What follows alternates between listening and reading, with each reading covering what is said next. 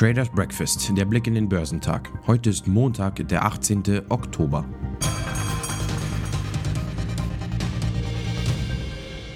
Kommt jetzt doch noch ein goldener Oktober an den Börsen?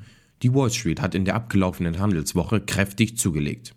Der DAX schaffte gar das größte Wochenplus seit März.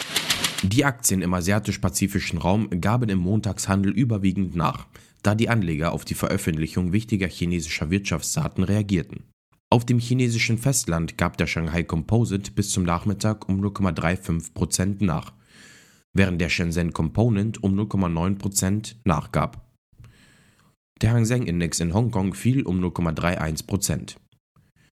Chinas Bruttoinlandsprodukt wuchs im dritten Quartal um 4,9%, wie aus offiziellen Daten vom Montag hervorgeht.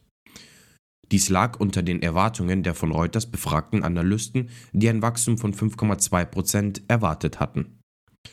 Auch die Industrieproduktion blieb hinter den Prognosen zurück.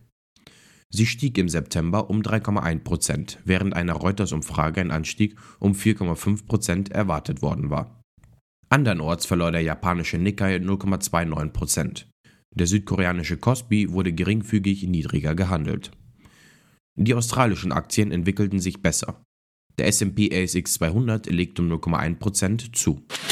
Die US-Aktien stiegen am Freitag, da die Gewinnmeldungen für das dritte Quartal besser als erwartet ausfielen und dem Dow Jones Industrial Average die beste Wochenperformance seit Juni bescherten. Der Dow Jones stieg um 382 Punkte oder etwa 1,1% auf 35.294. Der S&P 500 legte um rund 0,8% auf 4.471 Punkte zu und der Nasdaq Composite stieg um 0,5% auf 14.897 Punkte. Besonders Bankaktien waren gefragt. Die Titel von Goldman Sachs zogen um 3,8% an und führten den Dow an. Das Bankensystem ist in hervorragender Verfassung und es ist eine großartige Stütze für die Wirtschaft, sagte Joss Wine, Portfoliomanager bei Hennessy Mittel. Glänzende Geschäfte rund um Wertpapierhandel und Fusionen haben der US-Investmentbank Goldman Sachs im Sommer einen überraschenden hohen Milliardengewinn beschert. Im dritten Quartal verdienten Goldman Sachs fast 5,4 Milliarden US-Dollar und damit 60 Prozent mehr als im Pandemiesommer ein Jahr zuvor. Jetzt steuert die Bank auf ein Rekordjahr zu. Dank eines florierenden Handels mit Aktien und anderen Wertpapieren steht nach den ersten neun Monaten unter dem Strich bereits ein Gewinn von 17,7 Milliarden Dollar zu Buche. Das Geldhaus hat jetzt schon mehr eingenommen als in einem gesamten Jahr.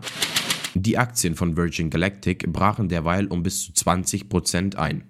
Das Weltraumflugunternehmen hat den für Mitte 2022 geplanten kommerziellen Start eines eigenen Raumfahrtdienstes um einen Monat verschoben.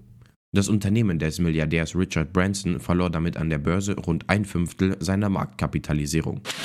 Top-Performer am Dow Jones waren Goldman Sachs, American Express und Visa. Im SP 500 überzeugten JB Hunt, Transportation Services, Wells Fargo und Halliburton am meisten. Im technologielastigen NASDAQ 100 legten Amazon, Marriott und Tesla die beste Performance hin. Im Sog der freundlichen Wall Street kletterte der DAX weiter nach oben. Der deutsche Leitindex schloss den dritten Tag hintereinander im Plus und lag nur noch knapp unter 15.600 Punkten. Händler sprachen von einer entspannten Stimmung am Markt. Auf Wochensicht schaffte der deutsche Leitindex ein Plus von 2,5%. Das ist die beste Börsenwoche seit sieben Monaten. Der Modekonzern Hugo Boss blickt optimistischer auf das Gesamtjahr.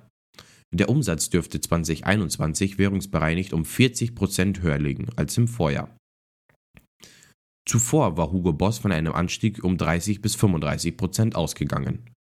Das Ergebnis vor Zinsen und Steuern soll nun bei 175 bis 200 Millionen Euro liegen.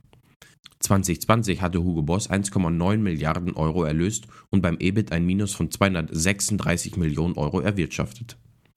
Im dritten Quartal erhöhte sich der Umsatz währungsbereinigt um 42 Prozent auf 755 Millionen Euro. Die Boss-Aktien stiegen um 1,1 Prozent. Die Chipkrise lastet weiter auf dem Automarkt in Europa. Die Zahl der Pkw-Neuzulassungen sei im September um 23 Prozent im Vergleich zum Vorjahresmonat auf 718.598 Stück gesunken. teilte der Europäische Herstellerverband ACEA mit. Das sei der niedrigste Septemberwert seit 1995. Ursache sei vor allem der Mangel an Halbleitern. Die größten Automärkte in der EU, Deutschland, Frankreich, Italien, Spanien, verzeichneten allesamt im September prozentual zweistellige Rückgänge.